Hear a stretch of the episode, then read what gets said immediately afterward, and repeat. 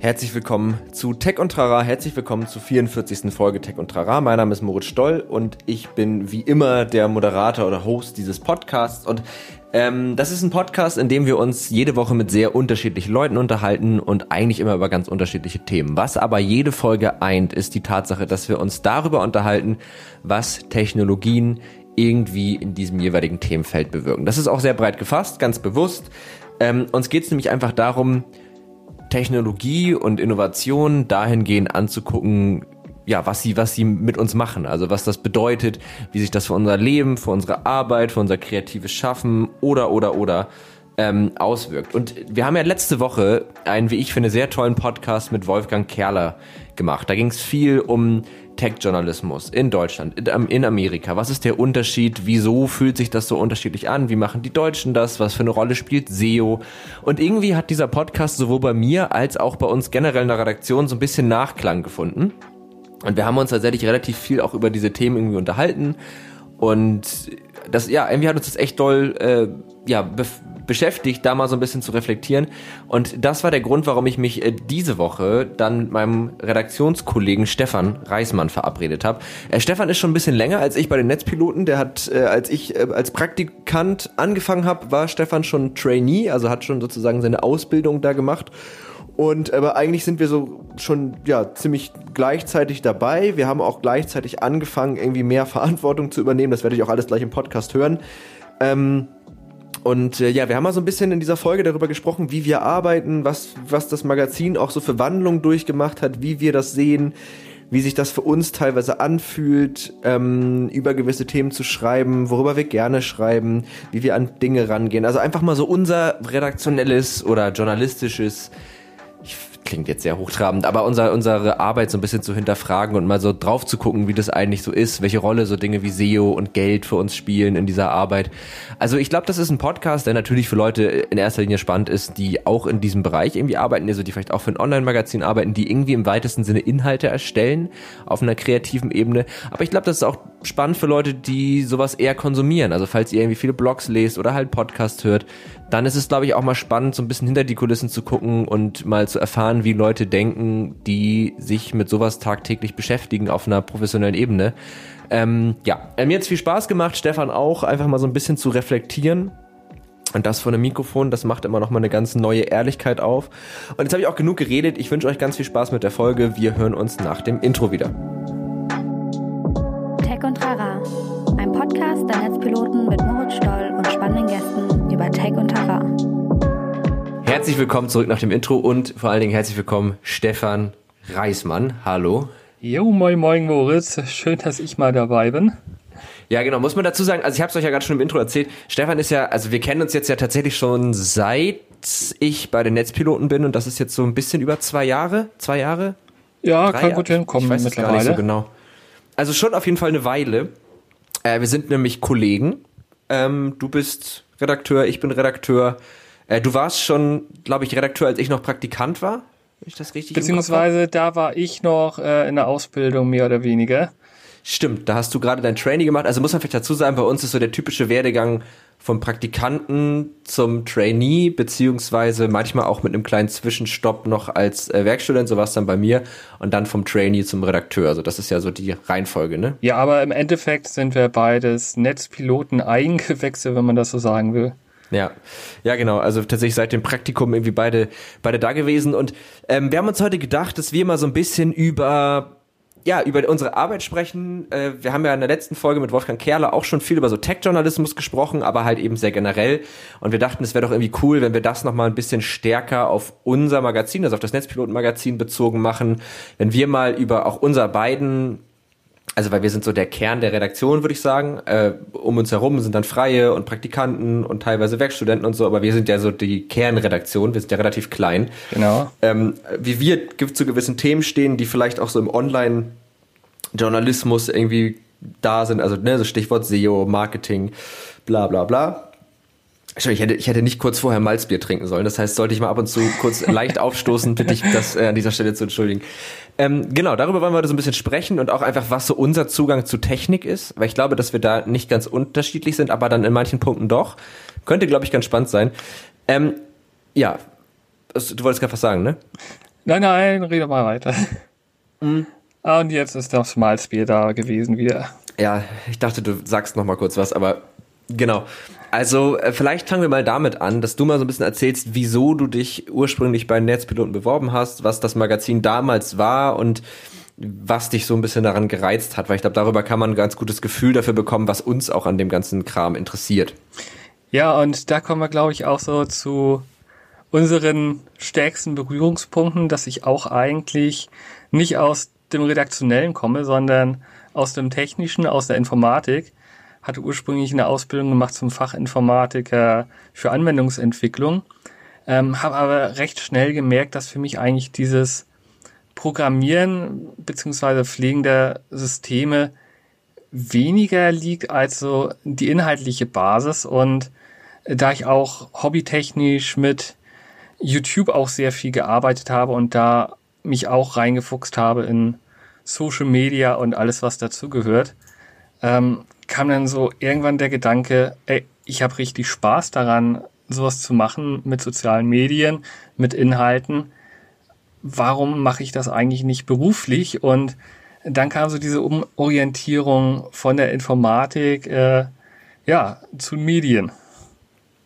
Genau, war ja bei mir grundlegend auch so ähm, dass ich halt auch ja erst Medieninformatik studiert habe und dann auch gemerkt habe, dass mich die Themen an sich schon, dass mir die schon Spaß machen und mich auch mit Technologien auseinanderzusetzen. Aber ich auch eben immer, bei mir war es halt nicht YouTube, sondern Podcast, immer so Bock hatte, so Inhalte zu schaffen und ich habe immer schon gerne Sachen erklärt. Ich weiß nicht, wie dir das geht, aber das war was, was ich auch also im Freundeskreis, in Podcast immer gerne gemacht habe, versucht irgendwie Sachen zu erklären und auch gespiegelt bekommen habe, dass mir das irgendwie ganz gut liegt. Und dann dachte ich, naja, das ist ja sicherlich eine, also für mich war es so ein bisschen eine Möglichkeit, meine technische Begeisterung mit meiner, mit meiner ja, inhaltlichen Begeisterung irgendwie zu vereinen. Also ich habe auch davor ja Praktika gemacht ähm, beim Radio. Vornehmlich beim Radio, ehrlich gesagt, ja. Genau, also, und bei mir, da war das so, dadurch, dass ich eher Let's Plays gemacht habe, wo man weniger jetzt erklärt, ähm, da war ich dann trotzdem in diversen Foren unterwegs und wie es halt in so einem Forum ist, man schreibt dann auch das ein oder andere, macht vielleicht mal einen Guide zu irgendwas und mhm. da kam halt auch schon gleich äh, die redaktionelle Ebene so ein kleines bisschen durch. Hatte allgemein eigentlich immer recht gerne geschrieben, auch recht gut geschrieben und von daher war das für mich echt so der Einsteiger und die Netzpiloten sind natürlich thematisch, wenn man aus der Informatik kommt, mhm. sag ich mal, Gold wert, weil man hat mit der ganzen Technik zu tun, man hat die Möglichkeit, die Technik auch irgendwie zu erklären und ist ja. dann für mich auch äh, auf jeden Fall thematisch richtig interessant gewesen. Ja, und das war auch, also ich meine, das war auch schon damals was, was mich halt irgendwie gereizt hat. Also wenn ihr das Magazin nicht kennt, wäre übrigens jetzt mal nebenbei ein kurz ganz guter Zeitpunkt, mal auf netzpiloten.de zu gehen. Unbedingt. Und da mal raufzugehen. Ja. ähm, aber das fand ich halt schon immer gut. Also auch jetzt früher, der, der, also das, thematisch ist das ja schon so gedacht, dass das, ich sag mal, sowohl Leute, die sich irgendwie in diesem Kosmos bewegen, beruflich oder halt privat sehr doll und sich auch gut auskennen, dass das denen schon irgendwie was bietet. Aber das Ziel ist ja immer, irgendwie jeden mitzunehmen. Also dass eben Dinge so erklärt werden oder so verlinkt werden, dass man irgendwie eine Erklärung findet, dass das letzten Endes halt für jeden irgendwo verständlich ist. Und das hat mir zum Beispiel gefallen, weil mich hat, gerade im Studium hat mich dann genervt, dass je mehr Expertise Leute hatten, desto arroganter wurden sie. Und desto exklusiver wurde das alles. Und das fand mhm. ich irgendwie so eine unangenehme Überheblichkeit, wo ich so dachte, Leute, ihr seid Informatiker. Ihr, ihr, ihr habt jetzt, also, so krass ist das jetzt auch nicht. Und irgendwie fand ich das halt schön, dass das irgendwie so eine, also dass, dass wir uns mit Themen auf so vielen Ebenen auseinandersetzen können, weißt du? Also wir gehen in die Tiefe, um es zu verstehen, und wir erklären es aber dann so, dass man nicht mehr in die Tiefe gehen muss, um es zu verstehen, wenn man das nicht möchte. Hm, ich finde das so eine sehr interessante Fähigkeit immer, wenn man, sag ich mal, komplexe Zusammenhänge auch erklären kann. Weil in meinem Freundeskreis merke ich das auch, äh, vermutlich bei dir ähnlich, dass da auch viele Informatiker womöglich sind. Und wenn da mal jemand anderes ist, äh, ich sag mal, wenig Rücksicht drauf genommen wird, ob er manche Sachen vielleicht nicht verstehen könnte oder sowas. Ja. Da hatte ich immer so das Gefühl, da noch bisschen mehr, sag ich mal, Empathie für den Nicht-Experten zu haben, äh, was ja. da vielleicht an Wissen fehlen könnte, äh, um Dinge zu verstehen. Ja, das macht ja von der Arbeit her Spaß. Ne? Also du, du startest ja, also wenn du jetzt, ich glaube, du hast mal irgendwann was über Quantencomputing zum Beispiel geschrieben. Das Ziel war ja, das so zu erklären, dass das halt wirklich jeder versteht, was natürlich bei einem Thema wie Quantencomputing halt auch echt nicht einfach ist. Aber was ich dann halt cool finde, ist, man muss sich halt selber erstmal total reinfuchsen und es auf einem höheren Level verstehen, irgendwie, was da echt, glaube ich, nicht so einfach ist, aber um es dann halt so zu verständlich zu machen, dass man eben diese komplexen Zusammenhänge runterdampft. Also das ist immer so ein Trugschluss. Nur weil man Dinge einfach erklärt, heißt das nicht, dass sie nicht trotzdem, dass man das nicht trotzdem vollumfänglich verstanden hat. Aber man muss halt eben diese, diesen Umweg gehen. Und das ist halt was, was mir an dieser Magazinarbeit total viel Spaß macht, dass ich halt immer wieder neue Themen irgendwie aufmachen kann, mich immer mal wieder in was Neues einarbeiten kann. Und äh, geht dir wahrscheinlich ähnlich. Ja, gerade so bei diesem Thema Quantencomputer da ist auch ganz wichtig zu verstehen, dass man als Redakteur auch nicht alles verstehen muss. Also gerade auch bei Netzpiloten, wo wir das etwas vereinfacht erklären. Wir müssen jetzt nicht die absoluten Experten sein in dem, worüber wir schreiben. Das ginge auch gar nicht, weil würde ich jetzt Quantencomputer selbst vollständig verstehen wollen, äh, da müsste ich recherchieren, wie für eine Doktorarbeit eigentlich. Und ja. das geht einfach nicht wir müssen ja auch nee, die klar. Artikel fertig bekommen und die Kunst ist dann quasi, sich das Wissen kompakt anzueignen, dass man darüber schreiben kann. Genau. Und äh, da kommt auch so ein bisschen der Informatiker-Bonus, dass man auch da gucken muss, wo gibt's Leute, die darüber Bescheid wissen, wo ist das Wissen vorhanden, weil man nicht ja. alles selbst im Kopf haben kann. Nee, kann man nicht. Und das ist aber eben genau der Punkt. Also ähm, man, man hat eben, also man muss schon so weit in die Tiefe gehen, dass man es eben leicht verständlich erklären kann. Das würde ich schon sagen.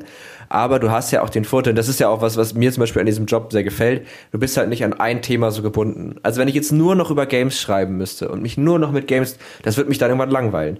Wenn ich jetzt nur noch mich mit so, so, so, ich sag mal so Hightech-Sachen beschäftigen müsste, also wie Quantencomputing, Blockchain und dem ganzen Kram und irgendwelchen KI-Modellen und so, das, ich finde das immer mal wieder spannend aber wenn ich nur noch das machen müsste, wäre ich so gelangweilt. Und so kannst du aber halt in verschiedene Bereiche so reintauchen. Und das ist ja auch das, was dann auf der Seite am Ende bleibt, ist ja dann so ein Bunt, so eine, ja, wie so eine Mischung eigentlich aus den wichtigsten Innovationsthemen, die halt gerade so entscheidend sind. Mhm, ja. Finde ich auch. Äh, man hat natürlich trotzdem so seine Themen, äh, die man favorisiert, wo man einfach gerne drüber schreibt und wo es auch einfach gut von der Hand geht, weil man schon selbst sich darin auskennt. Also bei mir ja. Thema Gaming, das ist so absolut mein Ding. Da freue ich mich immer, wenn ich was darüber schreiben kann. Aber wie du schon sagst, die Mischung macht es dann doch am Ende auch, dass man, sag ich mal, nicht nur mit einem Thema beschäftigt ist, sondern immer mal wieder auch in andere Themen reinschnuppern kann und sich selbst auch dabei ein bisschen weiterbildet. Ja, ja, so, so hätte ich es auch gesagt. Also stimmt, Gaming ist so dein Steckenpferd. Auch als ich bei, äh, bei uns angefangen habe, war auch immer, ja, Stefan schreibt immer eigentlich über Games. Damals war ja die Redaktion auch noch ganz anders zusammengesetzt irgendwie. Ähm, und da warst du eigentlich so der, der Games-Spezi. Äh, und ich habe anfangs habe ich versucht, viel so über so Programmiersachen zu schreiben und Webentwicklung und so.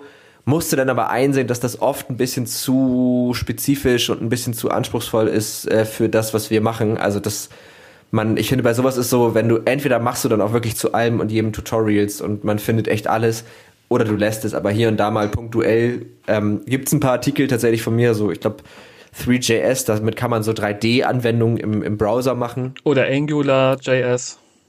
Hattest du, ja, glaube ich, genau. auch mal drüber geschrieben. Kann sein, ich glaube über Angular, ja, weiß ich gar nicht. Aber auf jeden Fall, das, das sind so Dinge, die, die sind teilweise ein bisschen zu konkret, ein bisschen zu spezifisch. Und das finde ich ist auch übrigens eine der Sachen, die mir am schwersten fällt, wo du es gerade sagst, ne, man hat so seine, seine Lieblingsthemen, in denen man sich irgendwie besonders wohl fühlt. Dann aber eben nicht nur noch darüber zu schreiben. Und das ist vielleicht, das können wir ja auch mal erzählen, ist ja auch so eine Entwicklung, die das Magazin so durchgenommen hat, äh, oder durchgemacht hat, würde ich sagen. Als du angefangen hast, wie war das da? Also wie war da so die Themenwahl? Wie habt ihr euch da irgendwie geeinigt, sag ich mal. Also da hatten wir noch einen sehr starken Fokus drauf gehabt auf eine Kategorie, die nannte sich Likes, die ist auch noch immer existent, aber äh, nicht mehr ganz so stark. Da hatten wir fast jede Woche drei Likes-Artikel oder sowas. Das waren Artikel, äh, wo man quasi so ein bisschen mit dem Herz schreibt, äh, Dinge, die einen selbst begeistern, die man dann auch jetzt nicht übermäßig äh, kritisch hinterfragt, sondern einfach der Leidenschaft freien Lauf lässt. Ähm, ja. Waren früher auch oftmals etwas kürzere Artikel.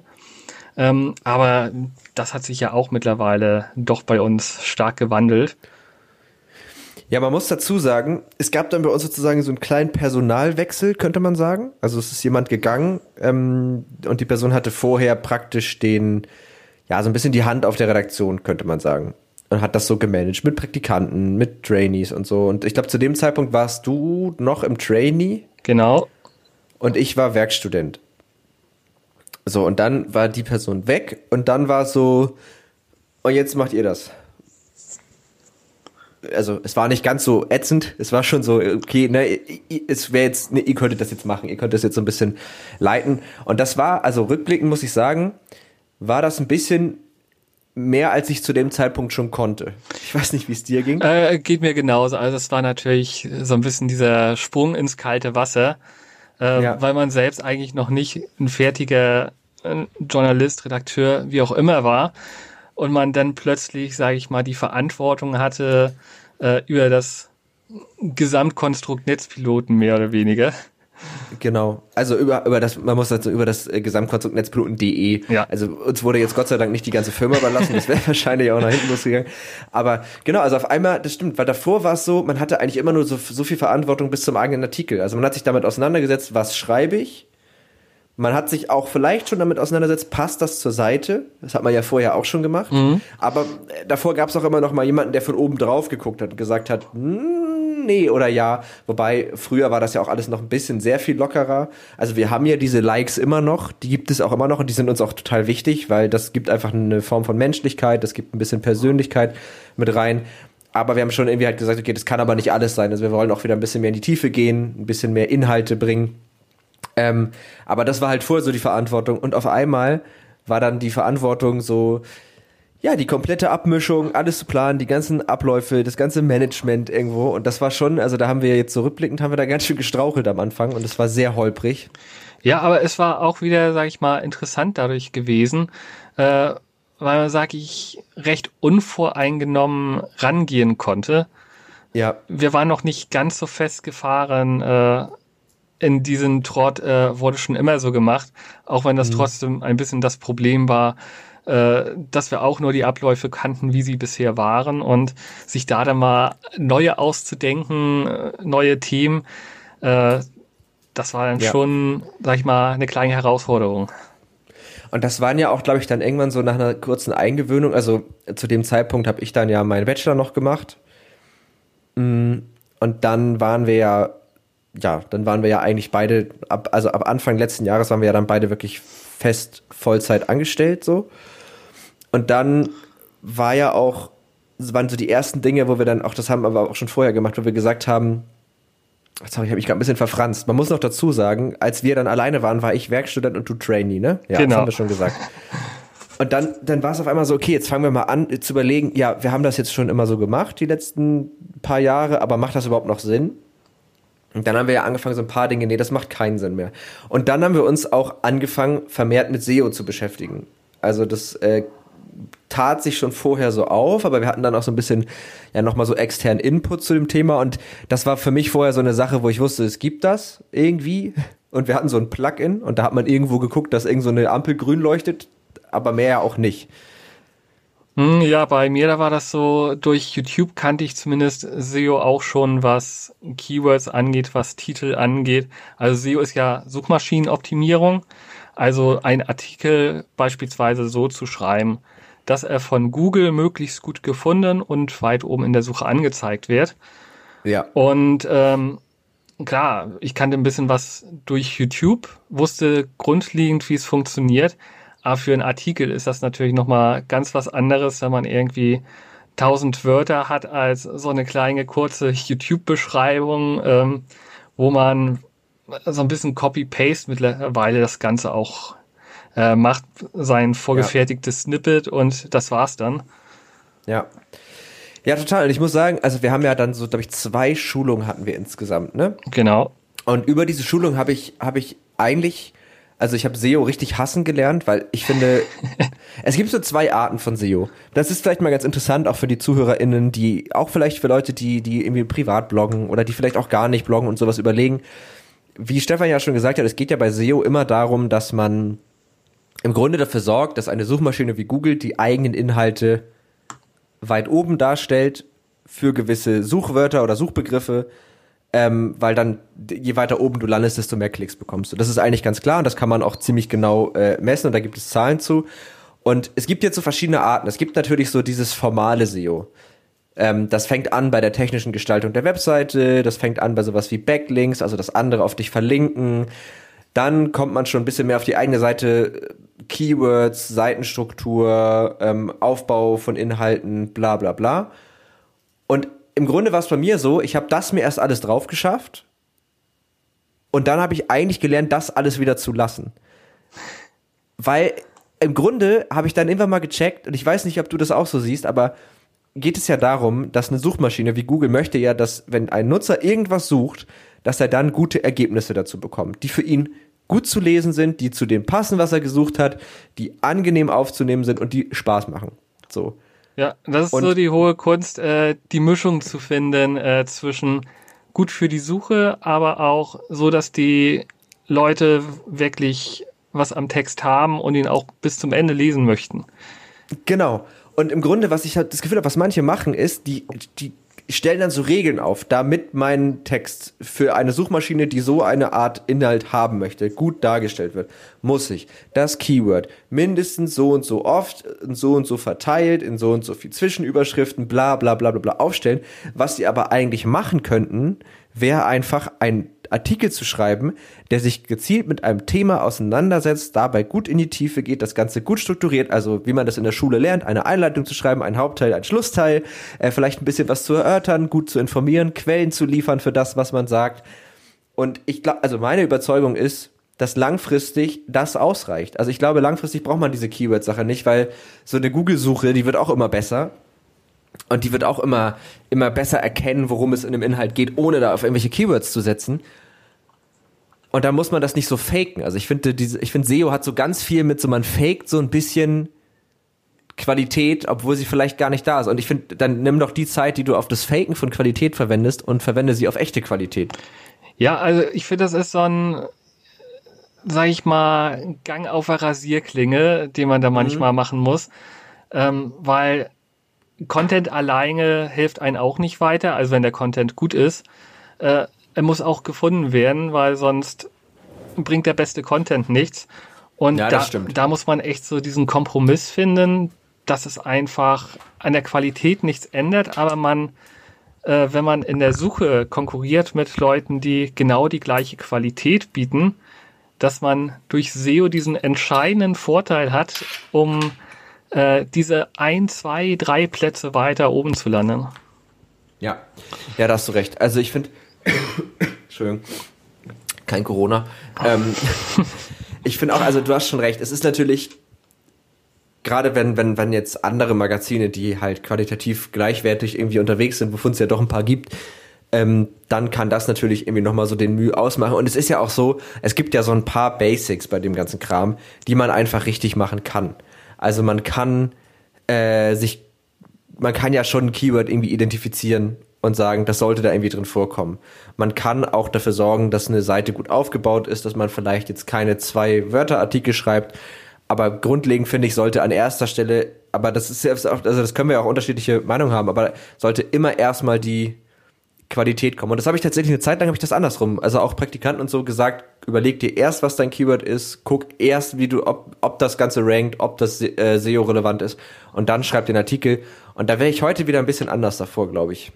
Ja, ich tue mich selbst auch manchmal schwer, mich zu SEO zu zwingen, weil mhm. man einfach am liebsten schreibt, wie einen so gerade die Finger am besten über die Tastatur gehen. Ja, manchmal, manchmal will ich halt gerne so schreiben und arbeiten, wie wenn es ein Printmagazin wäre. Aber es ist halt kein Printmagazin, es ist halt ein Online-Magazin. Ja, also ich habe wirklich, das dass ich manchmal einfach gerne drauf losschreibe und äh, gerade so diese Einleitungsteile da festigt sich bei mir dann auch oft erst die Struktur, sage ich mal, ja. weil ich mir da Gedanken mache, okay, was brauche ich im Artikel drinne, damit der rund mhm. wird und ähm, da schon vorher sich zu sehr zu strukturieren, da hat man einfach nicht diesen Schreibfluss, finde ich. Du bist auch nicht jemand, der, es gibt ja so Leute, die, ähm, ist übrigens ein richtiger äh, Redakteurs- und Journalisten-Insider-Talk. Es gibt so Leute, die schreiben sich alles vorher auf, also alle Fakten, die sie recherchiert haben, alles, das steht schon in der Glieder und die schreiben dann einfach nur noch ihren Text runter. Und ich recherchiere und dann schreibe ich einfach drauf los und dann überarbeite ich diesen Text so lange, bis alles drin ist, bis ich das Gefühl habe, es ist rund und es ist Mhm. irgendwie eine stimmige Sache. Ja, und wenn ich irgendwann mal festhänge, dann schreibe ich einfach über einen Punkt, äh, wo es mir einfacher fällt und den kann ich Mhm. ja später noch etwas hin und her schieben. Muss ja nicht da sein, wo ich ihn gerade schreibe, sondern, Aber du bist auch, sorry. Sondern einfach, dass man äh, diesen Schreibfluss hat, der ist für mich immer wichtig. Ja, finde ich auch. Weil das hörst du beim Lesen oder das liest du dann noch raus, finde ich. Dann, wenn sich das nach einer, nach einer stimmigen Sprache anhört. Und da, oft ist es ja auch so, das muss ich sagen, das, das verkacke ich aber auch oft noch. Ich fange manchmal schon an zu schreiben, obwohl ich noch nicht wirklich gut recherchiert habe. Und dann mache ich das so dabei. Und das merke ich immer so doll. Und meistens muss ich dann den kompletten Text nochmal löschen und es alles nochmal neu schreiben, weil ich dann beim Schreiben sich das erst gefestigt hat. So. Oh ja, das kenne ich auch, dass man dann merkt, ach nee, der, der Absatz, der ist nicht wirklich rund. Äh, den mache ich nochmal komplett neu, äh, aufbauend auf dem, was ich recherchiert habe. Ich habe teilweise, ich habe teilweise echt ganze Texte, weil ich sozusagen erst beim Schreiben dann die Recherche vollendet habe. Und dann hatte ich so eine Struktur und so ein Wissen im Kopf über das, was ich sagen wollte. Und dann habe ich teilweise wirklich alles nochmal gelöscht und alles nochmal neu geschrieben. War auch immer eine gute Entscheidung bisher, aber das, das ist mir auch schon oft passiert, dass ich so wirklich einmal nochmal einen Kahlschlag gemacht hat, hab. Aber nochmal zur SEO. Ja. Äh, da ist mir auch aufgefallen, dass es einem helfen kann, auch tatsächlich gute Themen zu finden, einfach indem man vorher schon mal recherchiert zu dem Keyword, zu dem Hauptthema, ähm, was wird da eigentlich bei Google gesucht? Und da entdeckt man dann manchmal Problemstellungen, auf die man richtig eingehen kann, die man vielleicht gar nicht selbst im Hinterkopf hatte und kann darauf dann einen Artikel auch aufbauen. Also, dass man quasi Ja. durch SEO die Qualität dann auch wieder hinbekommt. Ja, das stimmt. Also es kann, kann ja auch helfen und es kann ja auch eine Inspirationsquelle sein. Also es kann ja, wie du schon sagst, auch sein, ah, das ist natürlich ein, nochmal ein Aspekt des Themas, den ich irgendwie noch gar nicht beleuchtet habe und so. Und es gibt ja auch diverse Tools, die einem helfen. Und es ist ja auch, also es ist ja auch eine wichtige Sache. Und das ist halt aber generell ja dieser Drahtseilakt, in dem wir uns ja eigentlich immer befinden. So, auf der einen Seite wollen wir halt qualitative Inhalte liefern, auf der anderen Seite leben wir halt auch nicht von Luft und Liebe. Auch wir müssen irgendwie Gehälter bezahlen. Also unsere Gehälter zum Beispiel müssen ja bezahlt werden. Und dafür muss man halt Geld verdienen und dieses Geld kommt halt nicht immer von den Themen, die einen selbst am meisten begeistern. Und da den Spagat zu schaffen, diese eigene Begeisterung aufrechtzuerhalten und trotzdem auch dafür zu sorgen, dass sich sowas trägt, das ist, glaube ich, die größte Schwierigkeit so. Ja, dass man sich einfach selbst sagt, okay, das muss ich jetzt äh, schreiben, damit ich dann auch was Schönes schreiben kann, wo ich richtig drauf Lust habe. Genau. Und man kann sich ja auch die Dinge, auf die man nicht immer so Lust hat, kann man sich ja auch schön machen. Also Auf jeden ich sehe durchaus, also wir haben ja auch ähm, durchaus mal Texte geschrieben, ich will jetzt gar nicht so genau darauf eingehen, wo wir dann dachten, oh fuck, da habe ich gar keinen Bock drauf. Aber dann irgendwie kann man sich ja dann doch sagen, aber ich nehme jetzt die Challenge an, mich da reinzufuchsen und ich mache das jetzt und am Ende bin ich halt dann irgendwie Experte in dem und dem Bereich, auch wenn der mich jetzt persönlich nicht so interessiert. Das ist halt auch, glaube ich, ein hoher Anspruch, nur Dinge zu machen, die einem selbst Spaß machen. Es geht ja dann um die Art, wie man es macht. Ja, man kann sich ja auch nicht wirklich für alles jetzt 100% begeistern. Aber manchmal können auch Sachen interessant sein, wo man selbst vielleicht vom eigenen Geschmack nicht so drauf Lust hat. Also dieses Ganze drumrum, wie zum Beispiel bei TikTok, äh, um das mal Ja. so als Beispiel Ja, zu ja. nehmen. Das ist etwas, mit dem ich inhaltlich eigentlich gar nichts anfangen kann, aber so äh, dieses ganze drumrum, diese Kultur, die sich da in TikTok gebildet hat, oder halt auch mal die, so die kritischeren Seiten, die finde ich wieder ganz interessant. Ja. Da muss man übrigens sagen, an, an TikTok hat man auch unseren Altersunterschied ganz gut gemerkt, finde ich. ähm, ich. Ich war lange Zeit war ich der offizielle Redaktions-16-Jährige. Äh, obwohl ich eigentlich auch nicht mehr 16 bin. Genau, weil du bist, wie alt bist du nochmal? Ich vergesse das immer. 32. Genau, du bist 32, ich bin 24. Und ich zum Beispiel, ich bin auf TikTok, du nicht, ne? Nee, ich bin nicht auf TikTok unterwegs. Okay. Ich bin auch ganz Ja, YouTube. Ich bin aber, äh, ja, das stimmt. Aber YouTube muss ich sagen, äh, habe ich auch nach wie vor Spaß mit. Also ist für mich so, Es gibt bei mir zum Beispiel immer das obligatorische YouTube-Video zum Essen. Das ist ganz wichtig. Aber was guckst du da auch? denn am liebsten überhaupt? Da bin ich, ich habe Phasen. Also momentan habe ich eine ziemliche Star Wars Phase, die hält schon eine Weile an. Da werden viele Star Wars Theorien geguckt. Woher kommt der? Was, wer hat nochmal das? Warum ist das Lichtschwert so? Bla bla bla. Ähm, ich hatte aber auch eine ziemliche Joko und Klaas Phase. Da habe ich eigentlich alles nochmal geguckt, was die so gemacht haben. Das wechselt. Ja, bei dir? Was sind, was sind deine, was sind deine, also ich muss wirklich sagen, wenn ich, wenn ich, wenn ich so Mittagspause mache, dann äh, suche ich mir wirklich vorher ein YouTube-Video aus und das wird dann geguckt. Ah, das habe ich nicht so. YouTube ist bei mir eher so, was mir gerade so in den Sinn kommt, wird gerade eingegeben. Äh, wenn ich jetzt irgendein Musikstück hören will, wenn ich irgendwie zum Game was gucken will. Äh, gelegentlich habe ich, dadurch, dass ich mich so mit Japan auch recht für interessiere, dass ich da Reisevideos oder Reportagen angucke, manchmal auch ein Livestream von jemandem, der da immer vor Ort quasi berichtet und ja, ein bisschen die Gegenden zeigt. Äh, Das ist dann auch richtig den, schön äh, entspannt. Du meinst den Livestream von Hauke? Äh, Zum Beispiel Hauke, ja. Der hat ja auch Ja, von den Rocket, ehemaliger- äh, was heißt Rocket Beans, aber der arbeitet mit Ja. den Rocket Beans zusammen. Genau, und war auch, glaube ich, mit beim Klima ins Land eine Zeit lang. Der. Ja, aber bist du jemand, der, ähm, der so YouTube und Twitch so neben dem Arbeiten gucken kann? Äh, nee, absolut nicht. Wir hatten mal einen Praktikanten, der hat das immer gemacht. Also da waren wir noch alle im Büro, wir sind jetzt ja auch schon, ich wir haben uns seit, ja, wir haben uns einmal letztes Jahr gesehen, ne? Genau, einmal haben wir uns gesehen, aber das ist auch schon etwas her. Auch schon fast ein halbes Jahr her. Also wir haben uns schon ewig nicht gesehen. Ähm, und äh, genau, das war ein Praktikant und der hat immer, äh, hat immer nebenbei YouTube geguckt, was völlig okay ist, wenn man das kann, finde ich das völlig in Ordnung. Aber er hat es immer heimlich gemacht. Aber er hat es nicht so heimlich gemacht, wie er dachte. Ähm, das fand ich immer ganz witzig, weil man immer so im Vorbeigehen gesehen hat, wie er dann rausgetappt hat. Ich dachte so, alles gut, du darfst das ruhig machen, das ist überhaupt nicht schlimm. ähm, aber fand ich irgendwie, fand ich irgendwie lustig, dass man da so. Nee, das kann ich auch nicht. Also ich kann höchstens äh, so klassische Musik oder irgendwelche Beats hören beim Arbeiten, aber ansonsten brauche ich echt Stille. Ja, bei mir ist so, sagen wir mal, typisches Männerklischee, wenn wir jetzt mal in Schubladen wühlen wollen, äh, dass ich absolut kein guter Multitasker bin. Und wenn ich auf dem Ohr die ganze Zeit irgendwelche Reize habe und nebenbei denken will für einen Artikel, das geht meistens nicht gut.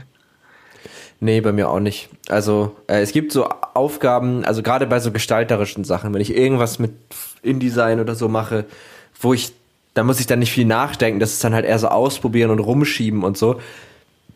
Da gucke ich oft was nebenbei, das, das gebe ich schon zu. Ja, bei Aber mir kommt es auch- auch so ein bisschen darauf an, von wo die Quelle kommt. Also direkt am Computer kann ich das nicht haben, aber wenn ich Mhm. nebenbei beim Fernseher, der etwas weiter weg steht, wo das Geräusch nicht direkt vom Computer kommt, äh, da kann ich eher nebenbei etwas angucken mal, äh, als wenn das jetzt nebenbei auf dem Laptop oder so läuft. Ah, okay. Wie viele Stunden, wie viel, wie viel Bildschirmzeit hast du momentan? So, was würdest du sagen? Oh, eigentlich fast den ganzen Tag mehr oder weniger. Ja, ich auch. Es ist so krank. Es ist wirklich so krank. Also ich hatte Samstag, ähm, ich habe Samstag mit einer Gruppe Freunde, sagt man das so, mit einer Gruppe von Freunden, haben wir, also ich habe die ganze Woche gearbeitet und dann haben wir Samstag Sektfrühstück gemacht auf Discord. Ähm, da haben wir uns getroffen und Sekt getrunken und gefrühstückt. Und ich habe schon die Woche über so eine Verspannung aufgebaut, dass ich dann, und das hat sich am Samstag, war dann mein ganzer Nacken verspannt. Und da habe ich echt gedacht, scheiße, ich muss echt weniger vom Bildschirm hängen. Weil, also allein auf dem Handy habe ich teilweise fünf Stunden. Und dann ja nochmal acht Stunden Arbeit. Dann, also, Äh, nur auf dem Handy? ja, nur auf dem Handy fünf Stunden Wow. teilweise. Also das habe ich jetzt wieder ein bisschen runterreguliert, aber das muss man sich mal überlegen. Ich gucke jetzt mal live nach im Podcast, wie viel, wie viel Bildschirmzeit ich hatte gestern. Das ist jetzt mal spannend. Da bin ich auch mal gespannt. Fünf Stunden, das kriege ich auf dem Handy nicht hin. Ja, aber Generation. Ja, ich bin Heute noch Generation 58 PC. Aber tatsächlich waren es gestern nur zweieinhalb Stunden. Es geht sogar. Aber ja, ja gut. Stimmt, du bist auch niemand. Also ich habe als Jugendlicher habe ich zum Beispiel auch viel im Bett gelegen und YouTube-Videos auf dem iPod Touch geguckt. Das hast du wahrscheinlich auch nicht gemacht, oder? Nee, ich habe lieber großen Bildschirm, Vollformat. Ja, ich glaube so dieses auf dem auf dem Handheld-Device gucken, das ist echt so, das ist echt so ein so ein Ding für so 90er Jahre Kinder. Also so zweite Hälfte 90er Jahre, würde ich sagen. Ich glaube, das ist so eine Phase. Weil du hattest in deiner Jugend wahrscheinlich auch nie einen iPod Touch, oder? Nee, das hatte ich nicht. Ich hatte zwar durchaus MP3-Player gehabt, aber mhm. iPod Touch hatte ich nicht. Ja, das war bei uns, da war ich so 12 bis 14, würde ich sagen da gab es schon das erste iPhone, aber das war noch so utopisch, dass man sowas hatte. Mhm. Und da hatten alle ein iPod Touch und das war der Shit. Und dann hat man in der Pause immer mit dem iPod Touch gespielt und so. Da hingen alle vor diesen Dingern. Obwohl Leute auch teilweise Computer zu Hause hatten. Total dumm. Damit kannst du viel besser spielen. Aber alle auf dem iPod Touch unterwegs gewesen. Ja, ich hatte nur so einen billigen von Aldi gehabt quasi. Von Medion ah. oder Trackstore hatte ich, glaube ich, auch mal. Nee, sowas, äh, ich hatte, ich hatte auch einen billigen, wo man noch so eine Batterie reingeschoben mhm. hat. Das weiß ich noch. Also da hat, konntest du richtig so diese kleinen Triple-A-Batterien so eine reinschieben. Und irgendwann hatte ich so einen guten gehabt zumindest, wo man so ein Rädchen hatte zum Durchscrollen oh. oder Sound. Da war ich richtig stolz drauf. Die beste Story, ich habe einen Onkel, der ist äh, 25, also ein Jahr älter als ich. Ist ein bisschen weird, ja, gehe ich jetzt mal nicht näher drauf ein. Ähm, aber der durfte immer, also ich, ich von mir zu Hause war so PC, ja, aber ohne Internet und bla und es war auch alles alt und man konnte da nicht, habe ich dir ja schon oft erzählt, dass ich was technische Ausstattung angehen, äh, anging, nicht so gesegnet war von zu Hause aus. Ähm, und da war ich aber oft in den Sommerferien bei meinem Onkel, dessen Mutter natürlich meine Oma war. So. Und da haben wir dann oft halt gezockt bei ihm. Er hatte auch einen guten PC, aber wir haben dann manchmal auch so Spiele gespielt, die man halt nur alleine spielen konnte. Da haben wir uns immer abgewechselt. Und dann haben wir einen Abend, da hat immer einer gezockt, ich glaube Black Ops, das erste Call of Duty Black Ops. Und der andere hat einen Film geguckt auf einem iPod Nano. ich habe ich hab komplett Hangover auf dem iPod Nano geguckt. Also, ich habe Moment, ich habe halb Hangover äh, eins auf dem iPod Nano geguckt, weil die andere Hälfte des Films habe ich ja gespielt. Oh, wie groß war der Bildschirm? Ey, drei Zentimeter hoch und vier breit oder so. Der, der war ja super klein. Kann man auf jeden Fall mal machen. Das wäre ja, schon fast wie die Artikelidee. Ja, ja, stimmt. Eigentlich muss ich darüber was schreiben. Man braucht halt nicht so viel, um glücklich zu sein. Das könnte man unter dem Claim laufen lassen. Das wäre so, so ein typischer Likes von damals gewesen. Mhm. Aber ich muss auch sagen, also das wollte ich dich eh noch fragen, was so, was so deine letzten Lieblingsartikel waren und wo du so am liebsten drüber schreibst. Und ich kann ja mal den Auftrag machen. Bei mir sind es genau diese Stories. Also so, ich habe halt oft, dadurch, dass ich das manche Dinge nicht haben konnte, musste ich mir immer irgendwas einfallen lassen. Und das hat mir eigentlich immer Spaß gemacht. Und das sind auch so die, ich glaube, das hat mir auch in gewisser Weise ein bisschen Kreativität in der Ebene mitgegeben. Also, dass ich da auch keine, ich habe da keine Hemmung vor irgendwelchen Hürden. Also mhm. wenn ich nicht weiß, wie das geht, dann gucke ich mir das so lange an, bis ich weiß, wie das geht. Ähm, und so, also ich habe auch einen äh, Artikel mal da geschrieben darüber, wie ich mir vorgestellt habe, dass ich World of Warcraft spielen würde. Weil ich hatte zwar World of Warcraft als Demo auf DVD, aber mein Computer hatte weder ein DVD-Laufwerk noch einen Internetanschluss. Ja, den Artikel kann ich auch empfehlen. Das, das ist schon eine kleine Perle auf jeden Fall. Ja, der hat echt Spaß gemacht zu schreiben. Was ist das bei dir, also wo du dich einfach so freust und wo du auch so deinen Stil so am stärksten wiederfindest und irgendwie dich so am meisten einbringen kannst? Am liebsten sind es echt so Artikel über Dinge, die ich spontan richtig cool finde, wie zum Beispiel, mhm. als ich auf einmal angefangen hatte mit Fotomode in Videospielen, äh, ja, da stimmt. einfach diese Leidenschaft, die man gerade selbst verspürt für das Thema, dann einfach auch reinzubringen, bisschen zu erklären und dann ja. vielleicht auch zu hoffen, dass der Funke bei jemand anderen dann auch überspringt. Ja. Ja, das kann ich verstehen. Also das sind auch mhm. meistens die Artikel, die, mhm. die ich äh, am liebsten so von dir lese. Also die, über den Red Dead Redemption Fotomode hast du ja zum Beispiel geschrieben. Und äh, man merkt auch bei dir immer, das finde ich ganz witzig, man merkt immer total, was du gerade, also mit was du dich gerade beschäftigst. Eine Zeit lang war es halt dieser Fotomode ganz doll. Dann gab es einen Ausflug in ähm, so PC-Monitore da meine ich, hast du dir auch einen neuen Monitor gekauft? Genau, also auch ja. so immer so Sachen, mit denen man sich selbst gerade privat beschäftigt. Äh, das ist immer so ja. der schönste Quell der Inspiration. Das merke ich dann auch oftmals, wenn Urlaub ist oder so. Danach hat man wieder, sage ich mal, neue äh, frische Ideen. neue Ideen, weiß, worüber ja. man schreiben kann, weil man einfach so privat das ein oder andere neu dazu bekommen hat. Ich weiß nicht, ob es dir da ähnlich geht. Total. Also bei mir ist es, äh, auf der einen Seite sind es dann irgendwie äh, Geräte, auf der anderen Seite sind es dann aber auch so Ideen für Sachen, also wo ich dann irgendwie mir neue Sachen ausgedacht habe, mich mit neuen Dingen beschäftigt habe und so. Und dann denkt man, ah, dazu will ich was schreiben. Ähm, oder halt wie auch in der Freizeit. Also jetzt kürzlich zum Beispiel ähm, Among Us ist ja, glaube ich, fast jedem mittlerweile ein Begriff. Und da haben wir dann mal den Proximity Chat ausprobiert, also dass man sich praktisch im Spiel, also normalerweise läuft Among Us ja so, während der Runden, also während alle rumlaufen und ihre Aufgaben erledigen, hört man sich gegenseitig nicht. Und es gibt aber so eine Ergänzung, womit man sich praktisch nur dann hört, wenn man nah beieinander steht. Und das gibt dem Spiel halt so eine ganz neue Ebene. Und das hat mich irgendwie so, dass ich dachte, geil, darüber will ich was schreiben. Oder jetzt mhm. äh, zuletzt, der Artikel ist aber noch nicht draußen, ähm, darüber, wie man seine Videocalls irgendwie aufpeppen kann. In der Hinsicht, wie, wie benutze ich das, dieses Medium eigentlich richtig? Gar nicht technisch, sondern wie kann ich eigentlich diese Art miteinander zu kommunizieren so gestalten, dass es auch Spaß macht und sich nicht anfühlt wie ein lästiger Termin, weil ich da einfach mir dann oft, also ich, ich denke oft über Sachen nach und dann habe ich irgendwann so einen Punkt erreicht, wo ich denke, aha, jetzt habe ich für mich so eine innere Conclusion und jetzt kann ich darüber was schreiben. So. Ja, da braucht man oftmals so diesen einen Punkt, wo man mhm. weiß, okay, ich habe jetzt schon etwa im Kopf, wie kann man das aufbauen? Oder hast du das auch, oder baust du das erst auf, äh, wenn du einen Artikel schreibst quasi? Mm, so und so. Also ich, also besser gelingt es mir, wenn ich das schon im Kopf zu Ende überlegt habe, sozusagen, und dann mich hinsetze. Es gibt aber auch Fälle, wo ich dann schon anfange und es beim Schreiben dann äh, mhm. sozusagen schon erst aufbaue. Aber das sind oft dann die Artikel, die ich dann nochmal lösche und nochmal mhm. neu schreibe, wenn ich dann beim Schreiben aufgebaut habe. Weil ich mag das halt gerne, wenn ich alles dazu schon im Kopf habe und dann einfach, weil dann komme ich eher in diesen Schreibfluss. Das fand ich immer, wir haben ja früher, das machen wir ja gar nicht mehr, so diese Handy-News gemacht. Mhm die auch echt eigentlich langweilig waren. Also so das neue Huawei P20 ist draußen, das kann es, das kostet es, in diesen Farben gibt es viel Spaß.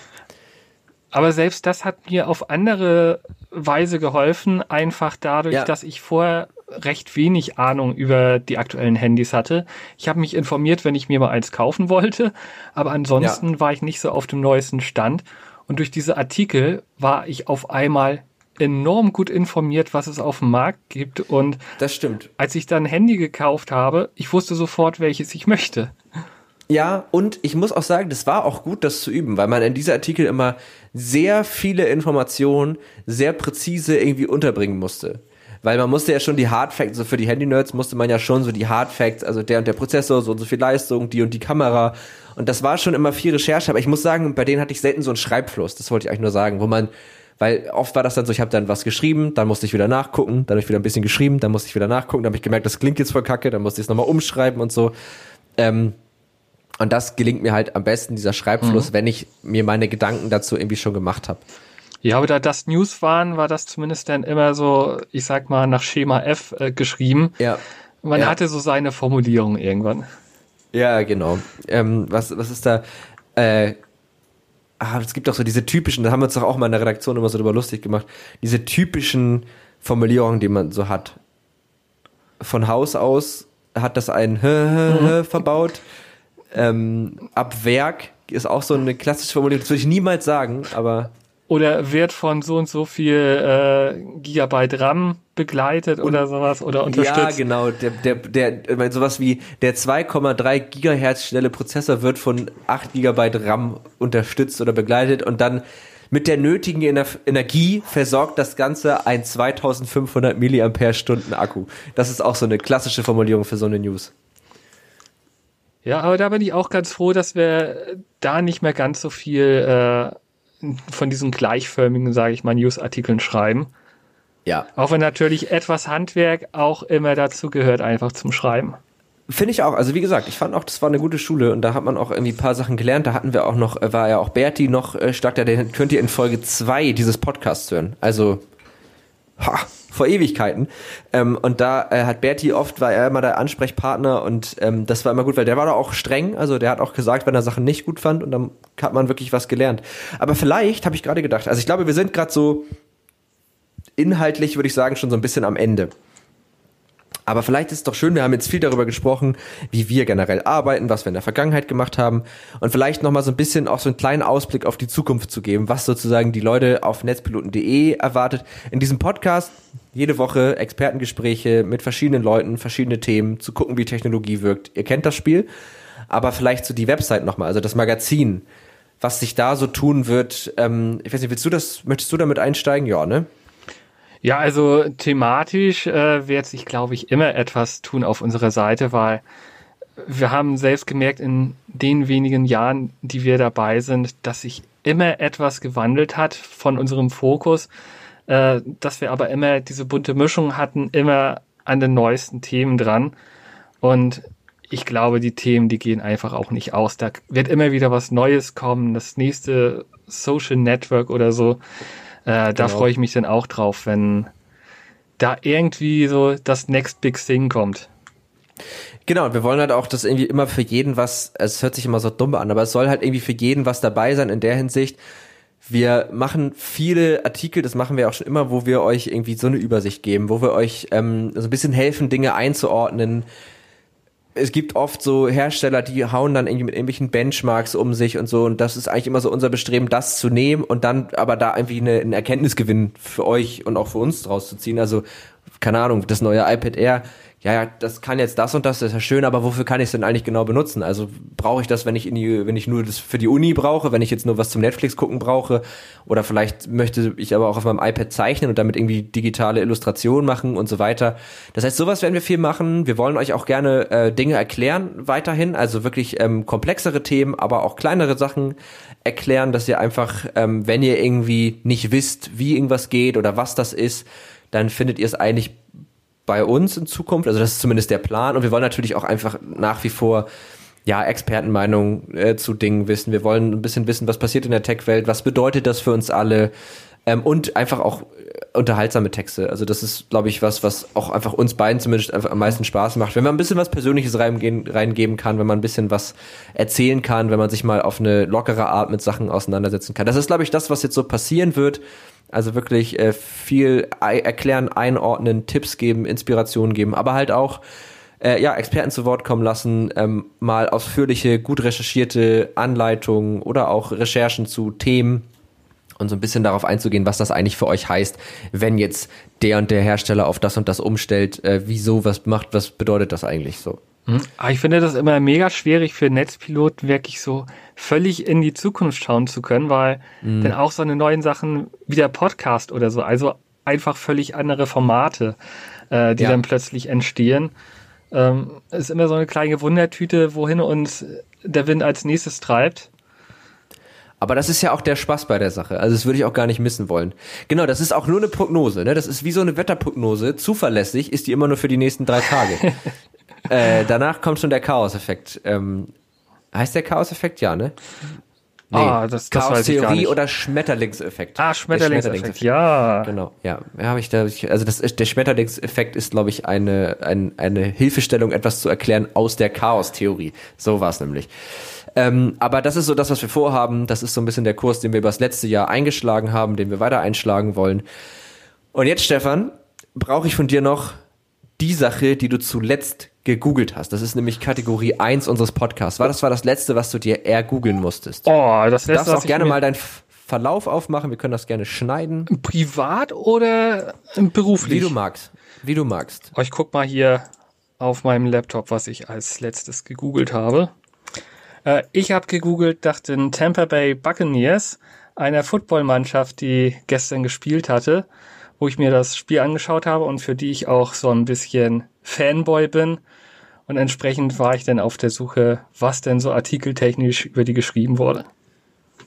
Sehr gut. Ja, stimmt. Äh, dazu muss man sagen, Stefan ist absoluter Football-Fan, ich bin äh, Baseball-Fan und dadurch hatten wir immer kein Gesprächsthema. Das war immer ein bisschen blöd, weil wir sozusagen an den Sportarten äh, dann aneinander vorbeigeredet haben. Aber wir konnten uns immerhin über unsere Liebe zu amerikanischem Sport austauschen. Genau, das ist ja auch schon etwas. In, ja. sag ich mal, meinem privaten Freundeskreis, da bin ich so einer der wenigen Sportfans unter Nerds, mehr oder weniger. Ja. Da ist das immer etwas schwieriger. Ja, das kenne ich auch. Also ich bin auch mit meiner Baseball-Begeisterung immer sehr alleine auf weiter Flur. Und äh, aber egal. Äh, ich habe zuletzt ähm, gegoogelt nach, ich habe ganz viel gegoogelt tatsächlich. Ich habe mir eine, eine kleine private Portfolio-Seite gemacht, da habe ich ein paar Sachen zusammengegoogelt. Ähm, aber ja, für den, also auch so vielleicht fürs Magazin mal ähm, nach äh, Apps, die gut zum Zeichnen auf günstigen Tablets sind. Weil folgende Situation, ich zeichne ganz gerne und ich würde das auch gerne digital mehr tun. Ich habe auch schon mal was geschrieben dazu, womit man auf einem iPad 2, ich habe tatsächlich noch ein iPad 2 hier rumliegen, gut zeichnen kann. Aber das Problem ist, dass das natürlich nicht so bockt, weil ein iPad 2 ist halt schon so alt, da ist noch iOS 9 drauf oder so oder iOS 10, also schon richtig, richtig veraltet. Bei welcher Version ist man mittlerweile? Ich 14. Weil ich habe so absolut keine Apple-Geräte. Ja, also ist schon wirklich ziemlich alt. Naja, und äh, jetzt habe ich aber äh, zu Weihnachten hatte ich mir ähm, eigentlich nur so zum unterwegs irgendwie Netflix gucken oder so äh, ein Kindle Fire 8 HD geholt. Das, das ist auch ein ziemlich günstiges Tablet. Aber die sind ziemlich gut und Amazon kann die halt, meine Meinung, so günstig verkaufen, weil sie die halt eigentlich an jeder Ecke irgendwie ihre Services andrehen wollen.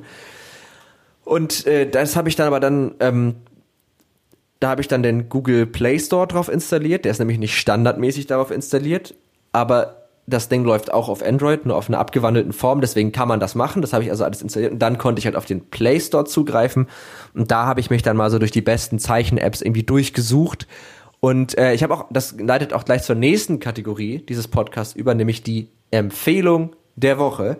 Ähm, und zwar für eine sehr gute Zeichen-App für Tablets. Ähm, ich würde euch dazu empfehlen, einen Stylus zu benutzen. Ich verlinke euch mal den Artikel, in dem ich einen Stylus mal erwähnt habe, der sehr gut funktioniert, auch also auch wenn es kein Apple Pencil ist natürlich, die ja einfach mit Abstand die besten sind. Aber die App heißt Concepts.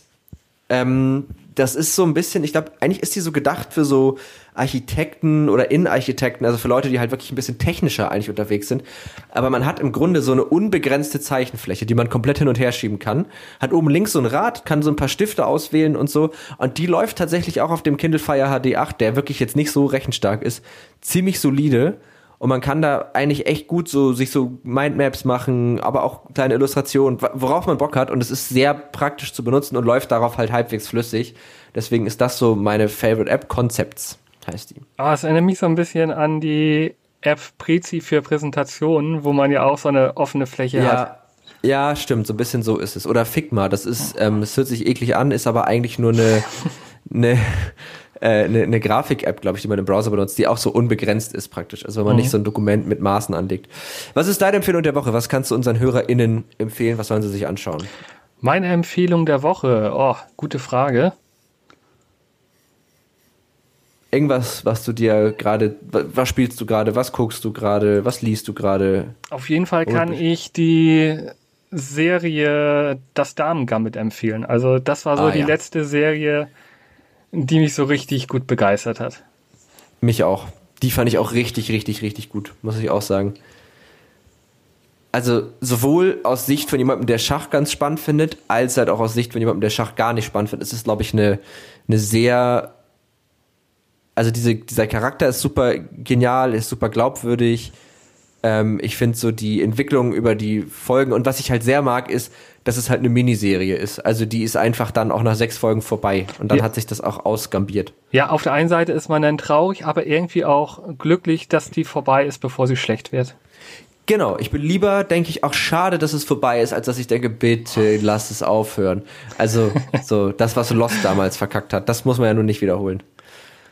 Und die Serie hat halt auch einfach dafür gesorgt, dass auf einmal der Schachsport wieder geboomt ist, äh, ja. was auch so ein Achievement für sich ist. Ja, das, mein Problem mit Schach ist, ist, ich mag es total gerne, aber ich bin halt echt nicht so gut drin und ich habe ich hab eine sehr niedrige Frustschwelle bei sowas. Also ich krieg sehr schnell schlechte Laune, wenn ich zu viel verliere. Und deswegen wird aus mir, glaube ich, kein großer Schachspieler. Nee, aus mir auch nicht. Da fehlt mir irgendwie so die Geduld und, sag ich mal, die Zeit, mich da reinzuknien. Ja, Weil wenn möchte ich auch Erfolg. Genau, und das ist, ich glaube, um im Schach wirklich Erfolg zu haben, wenn du jetzt halt kein Genius bist, brauchst du halt die Bereitschaft, einfach oft zu verlieren und dir zu überlegen, warum habe ich verloren. So, das ist ein bisschen wie ein Dark Souls. Du musst damit leben, dass du in einem Dark Souls ständig stirbst, um dich dann zu analysieren und daraufhin verbessern zu können. Und das möchte ich aber nicht. Genau, ich gewinne auch lieber. Ich brauche einen Gegner, der schlechter ist als ich.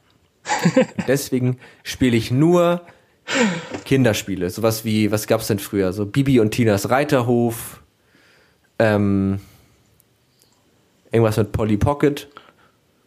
Nur wenn man sie gegen Kinder spielt, wird's frustrierend. Ja, Wenn die dann auf einmal auch noch gewinnen und man denkt sich so, kacke. Das ist auch, also das habe ich gemerkt, Among Us lebt ja von sehr stupiden Tasks. Und wenn man so einen Task, also so eine Aufgabe in Among Us, wenn man daran scheitert, dann zweifelt man wirklich seine eigene Intelligenz an, weil manchmal, manchmal versteht man einfach nicht, was die von einem wollen. Und das ist in der Regel aber gar nicht so schwer. Das stimmt, ja, das habe ich auch schon erlebt. Ja. Na gut, ich glaube, äh, wir haben eine schöne Folge zustande bekommen. Äh, wir haben viel einfach über die Arbeit geredet, aber auf eine, glaube ich, sehr angenehme Art und Weise. Äh, mir hat sehr viel Spaß gemacht, mal so ein bisschen mit dir gemeinsam zu reflektieren. Ja, mir hat es auch Spaß gemacht und vor allem, dass wir, sag ich mal, auch zu vielen anderen Themen dann doch nochmal übergesprungen sind. Ja, das, das macht ja auch einen guten Podcast aus. Ja. Das ist mir immer ganz wichtig, dass man nicht nur, wir sind ja kein Fachvortrag, dafür können die Leute zu Clubhouse gehen. Ähm, da kriegt ihr, kriegt ihr Fachvorträge von Experten.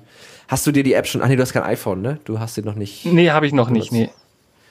Ja, ich, also ich muss sagen, aus einer, da muss ich noch kurz dazu sagen, aus einer professionellen Sicht finde ich sie spannend. Also zum Konzept, es gibt, also man kann da rein, nur mit Einladung und nur mit einem iPhone. Das ist, finde ich, eine, das ist schwierig und besonders schwierig ist, dass man sein komplettes Kontaktbuch freigeben muss. Das ist datenschutztechnisch nicht ganz so geil. Nicht so ganz, Aber wenn ja. man, ja genau. Aber auch ich erfahrener Tech-Redakteur habe sich gedacht, gedacht, ja, ja, ist okay, und darauf gedrückt, also weil ich offensichtlich zu doof bin.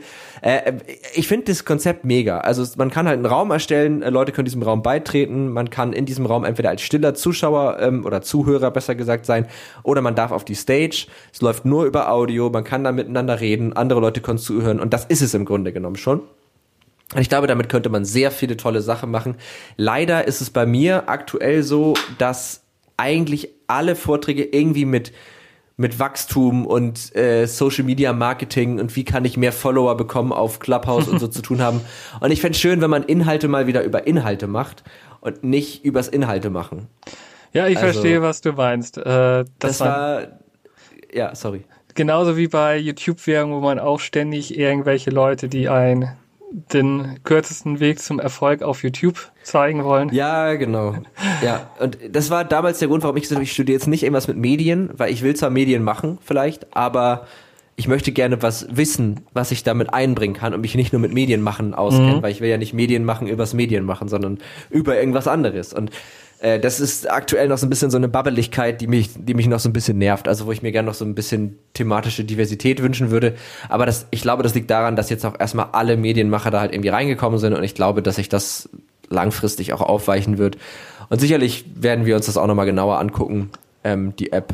Ja, und Aber da finde ich auch echt genial, äh, dass eigentlich diese Exklusivität das Beste ist, was die halt auch aus ihrer Medienwirkung machen konnten, weil ja. Äh, dadurch ging es ja erst ins Gespräch. Ich glaube, das wäre nicht so ein Erfolg geworden, wenn alle das frei verfügbar hätten. Ja, es war auf jeden Fall ein smarter Move, so, aber ich glaube, so langsam sollten sie es für alle öffnen, weil ich glaube, sonst mhm. äh, langweilen sich die Leute irgendwann. Und ich, ich hätte halt gerne, dass Leute da wirklich sich auch, also es machen schon ein paar. Ähm, ich habe letztens auch gesehen, dann irgendwie über Tierschutz, irgendwie ein Talk oder über Kunst und Kunst äh, sammeln und verkaufen und so. Also es, es geht schon ein bisschen auch ein bisschen breiter oder über mentale Gesundheit ähm, aber ich glaube, das kann man noch ein bisschen stärker forcieren und aber wird auf jeden Fall spannend. Also ich glaube, so kurz wird der Hype nicht sein, wie nee, ich anfangs ich dachte, auch. dass er wird. Ich glaube, das bleibt jetzt ein bisschen. Weil es halt auch eine Ergänzung ist, ne? Also es ist halt jetzt nicht, es soll jetzt nicht Instagram und Co. ersetzen, sondern es ergänzt es halt eigentlich ganz gut um einfach einen neuen Kanal so. Hm, hat halt so ein bisschen fachlicheren Aspekt nochmal. Genau, genau ja auch einfach durch das Audio getrieben. Ne? Also da kann man einfach weniger hinwegtäuschen darüber, dass man nichts zu sagen hat. Ich glaube, das ist so ein hm. wichtiger Punkt dabei. Na gut, äh, ich glaube, wir, wir rappen es ab. Vielen Dank, dass du da warst. Äh, es hat mir wirklich sehr viel Spaß gemacht. Es war mir eine Freude, Moritz. Das machen wir gerne nochmal. Und an die HörerInnen äh, sage ich natürlich wie jede Folge, bewertet uns gerne auf iTunes, wenn ihr das mögt. Äh, gerne natürlich auch eine 5-Sterne-Bewertung, ist klar. Ähm, ihr könnt uns aber auch schreiben an techundtrara.netzpiloten.de oder auf äh, Twitter, Instagram und Facebook unter Netzpiloten. Ansonsten hören wir uns nächsten Montag wieder und ich wünsche euch bis dahin eine schöne Woche. Bis dann. Tschüss. Tschüss.